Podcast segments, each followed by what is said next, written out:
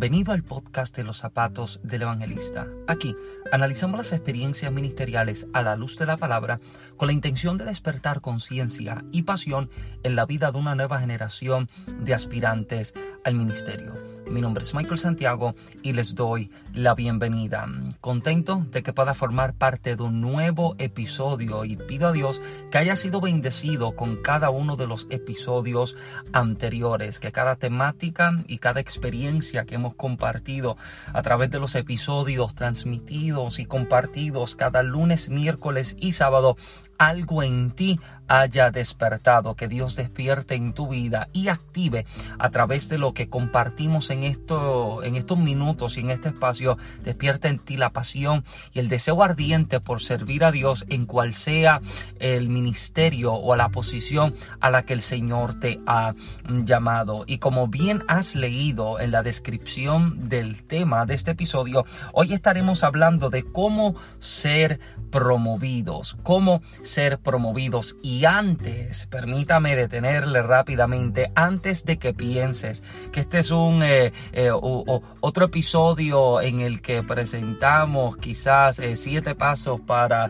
tal cosa, permítame dejarte saber que esto no lo es, por si acaso, antes de que peques, este no es uno de esos tipos de episodios, pero sí deseo presentarte varios puntos que me han parecido importantes en lo que entiendo em, que si podemos triunfar en ellos, podemos entonces eh, ser promovidos a lo próximo de Dios. Y pensando, partiendo de este pensamiento, me encuentro con la vida de un hombre que bíblicamente y aún dentro de nuestros eh, círculos cristianos, su historia y su vida parece estar sobre predicada. Si lo adivinaste bien, te estoy hablando acerca del rey David. Eh, David eh, es uno de estos tipos de personajes dentro de la historia bíblica y dentro de la historia, en fin, que todos los diferentes detalles de su vida nos parecen interesantes o parecen ministrarnos en diferentes áreas. Y yo sé que algunos quizás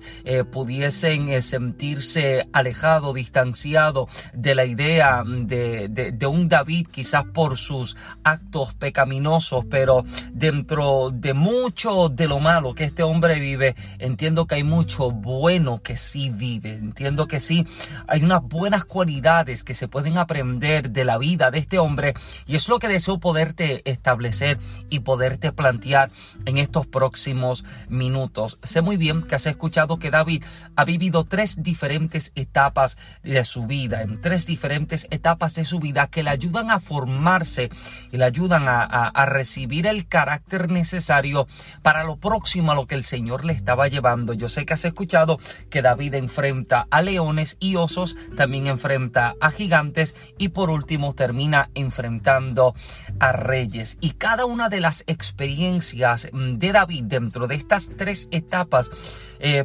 parecen revelar eh, unos secretos eh, sinceramente muy importantes y muy, muy importantes para lo que es el desarrollo propio y correcto de aquel que está aspirando a algo más en Dios y la manera en la que podemos ser promovidos a lo próximo en Dios es sencillamente venciendo. Sí, sé que no es algo que pensaba que volaría a tu cabeza, sé que no es algo que quizás estabas pensando que sería muy profundo, es algo tan sencillo como vencer. Pero, aunque la palabra parezca ser muy sencilla, Entiendo que la práctica es bastante esforzada y bastante complicada en sí. Porque la única manera en la que puedes ser promovido para algo más es sencillamente venciendo, pero venciendo qué específicamente. Antes de poderte compartir las tres áreas en las que debes vencer, permíteme darte un poquito de trasfondo histórico de quién es este que acaba de ser llamado al reinado. David es el octavo hijo en la casa de su padre. Y aunque algunos exégetas pueden hablar de que no es hijo de la misma madre de sus hermanos, sino que él es parte del pecado cometido por su padre, David aún así carga en sus venas la sangre de su familia, la sangre de su padre, pero ante los ojos de sus hermanos, él no es aquel que debería recibir algo de herencia en casa. Es por eso que el trabajo del pastor de ovejas no se le entrega a los grandes en la casa, no se le entrega a los fuertes, no se le entrega a los más habilidosos. ¿Sabes a quién se le entrega? Al más pequeño de la casa, al menos deseado de la casa. Este es el trabajo que se le está dando a aquel que no se les quiere ver mucho tiempo en casa.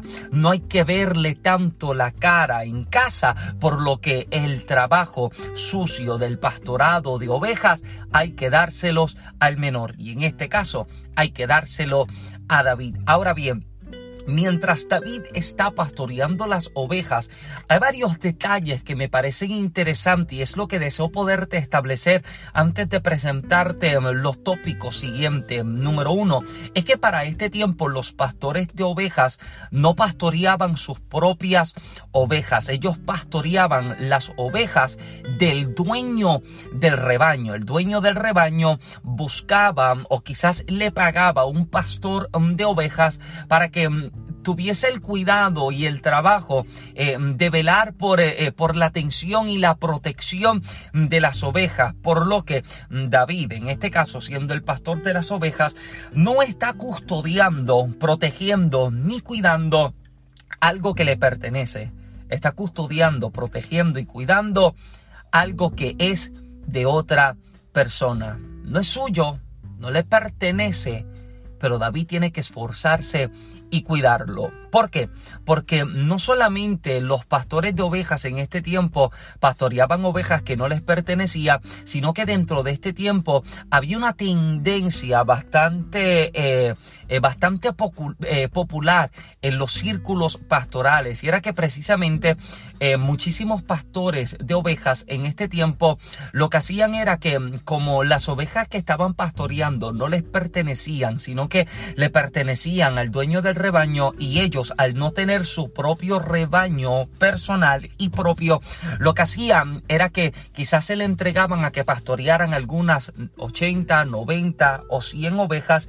Y cuando llegaba el momento en el que había que dar el reportaje o dar quizás las estadísticas o, o toda la información de lo que ha ocurrido con las ovejas durante la semana y durante el mes, muchos pastores lo que hacían era que tomaban de las ovejas que ellos mismos estaban pastoreando, las robaban, o sea, se las robaban al dueño del rebaño y las escondían para poco a poco crear su propio rebaño. Y cuando entregaban el reportaje o el informe al dueño del rebaño, les decían que les habían dado a pastorear 100 ovejas, pero algún depredador llegó y comió una de las ovejas, mientras que la verdad es que estaban mintiendo, escondían ovejas para ellos y poco a poco iban creando su propio rebaño. Pero como los dueños del rebaño o de los rebaños habían aprendido de esta tendencia popular en los pastores, ellos se dieron cuenta de cuál era, cuáles eran estas estrategias y cuáles eran eh, las malas costumbres que muchos pastores tenían en este tiempo, por lo que cada vez que los pastores venían a entregar el informe de alguna oveja muerta o perdida, el, el dueño del rebaño, dentro del reportaje del informe que se le está dando, exigía que los pastores de las ovejas, si presentaban alguna oveja como que había sido eh, devorada por algún depredador, que el mismo pastor de las ovejas presentara la siguiente evidencia, la lana de la oveja. ¿Por qué? Porque cuando el depredador llegaba y comía alguna oveja, el depredador siempre comerá la carne, pero nunca comería la lana. Y el dueño del rebaño conocía este detalle importante, por lo que ahora los pastores que intentaban pasarse de listos, robándole las ovejas al dueño del rebaño, ahora se encontraban con la siguiente situación, que si ellos iban a decir que algún depredador se robó la oveja, ellos sabían que no podían presentar evidencia como lo que era la lana de la oveja porque ellos sabían que no era verdad. Ahora bien, cada vez que algún pastor de oveja perdía o, por consecuencia de que algún depredador se comió una oveja o porque ellos robaban una oveja, el dueño del rebaño le presentaba la siguiente exigencia. Bueno, si tú dices que algún depredador se comió alguna oveja mientras estaba bajo tu cuidado, debes trabajar todo un año de gratis para pagar la vida de esta oveja. Tome esto en consideración un momento. Si los pastores de las ovejas intentaban robar y dentro de su informe se daba a entender de que había sido robada por ellos o que algún depredador sí se las comió, ellos debían trabajar todo un año para pagar la vida de esa sola oveja. Ahora, póngase en lugar de un David.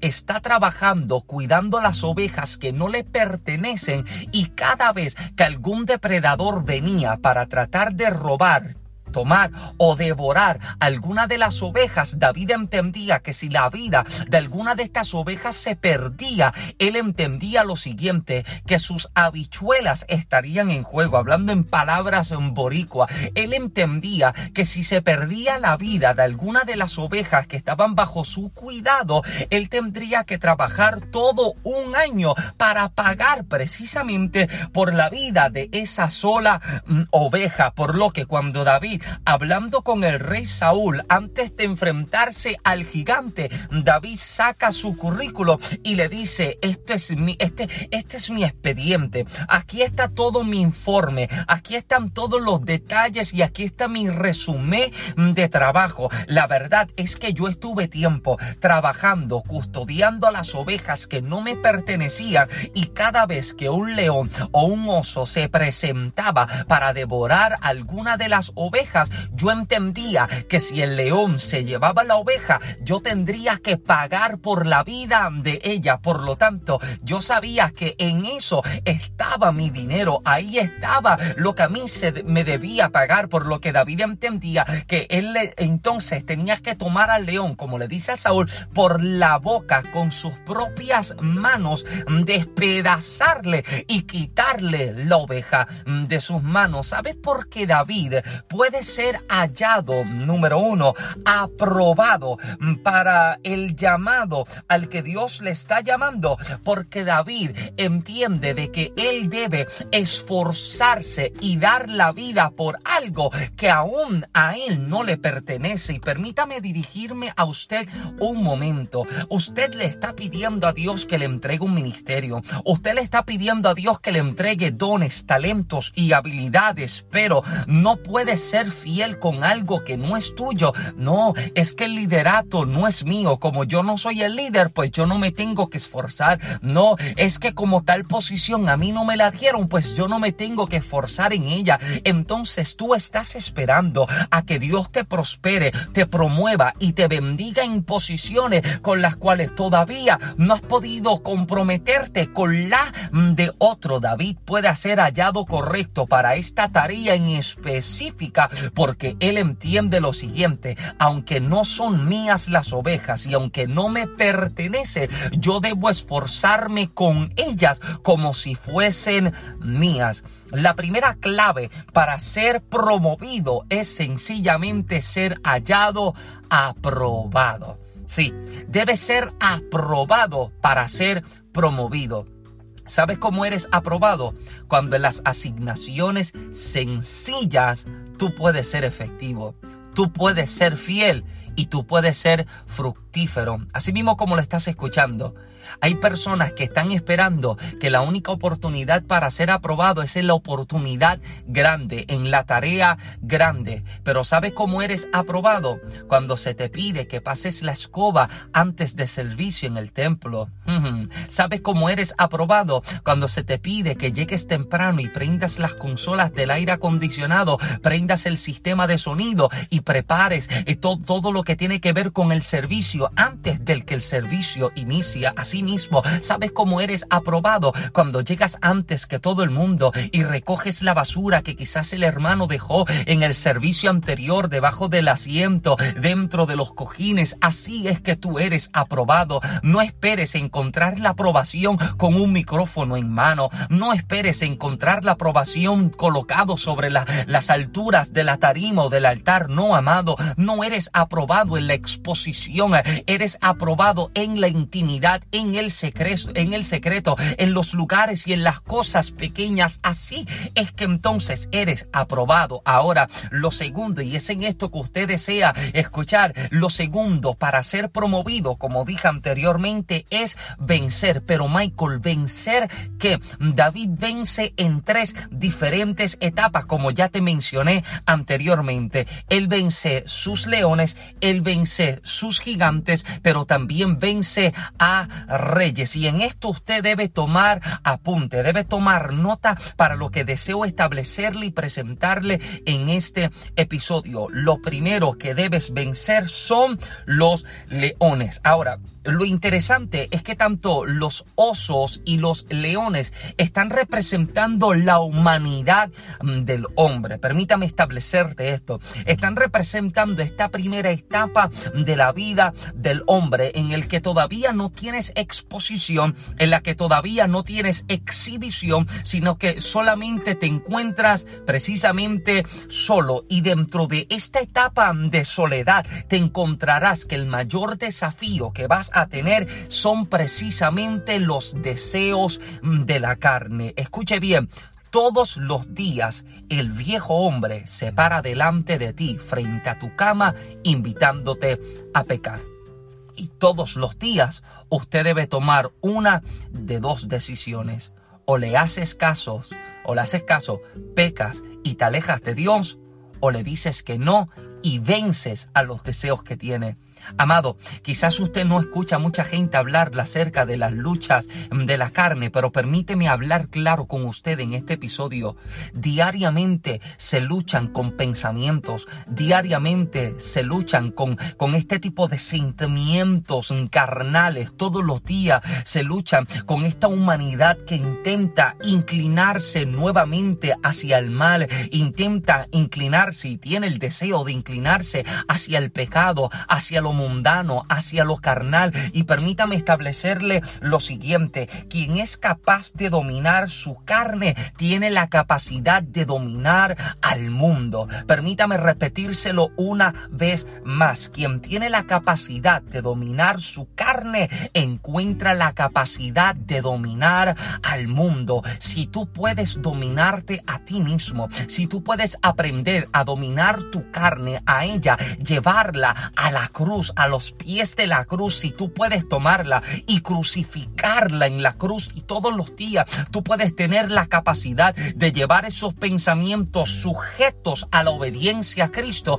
yo te aseguro que tendrás la capacidad de pararte en el mundo y ser entonces de eminencia, ser entonces de amenaza al adversario. Si tú tienes la capacidad y recibes el dominio propio como para vencer tu carne, y sus deseos, yo te aseguro, amado, que no serás acusado, no podrás ser señalado por las tinieblas, sino que entonces podrás dominar el mundo. Lo siguiente que debes vencer son tus gigantes, así como David puede vencer sus leones y sus osos, ahora se encuentra enfrentando a un gigante. Asimismo, como lo lees en el primer libro de Samuel, capítulo 17, durante 40 días el gigante Goliat, un hombre que mide un poco más de nueve pies de altura, está vociferando, desafiando al pueblo. Ahora, lo interesante de Goliat es que Goliat es una encarnación viva de lo que es el orgullo,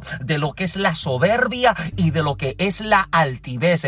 Él dice, nadie a mí me puede vencer, nadie a mí me puede hacer frente, nadie puede pelear mejor que yo. Y escuche bien lo siguiente, porque si hay algo amado que yo temo de una generación que está emergiendo en el ministerio es que tengan el pensamiento presente y que actúen dentro de un pensamiento de soberbia, de orgullo y de altivez en el que si yo no lo hago, nadie lo va a poder hacer. Si yo no lo hago, nadie lo hará mejor que yo. Si yo no soy el que canto, la cosa no sale bien. Si yo no soy el que predica, la gente entonces no llega, amado. Permítame estallarte la burbuja. ¿Quién te dijo a ti que esto se trata de ti? ¿Quién te dijo que si tú no cantas, Dios no está? Que si tú no predicas, Dios no se manifiesta. Te aseguro lo siguiente, el día que tú faltes y el día en que tú no estés y aún más el día en que también tú estés, Dios lo hará no por ti, sino por Él y por quien Él es.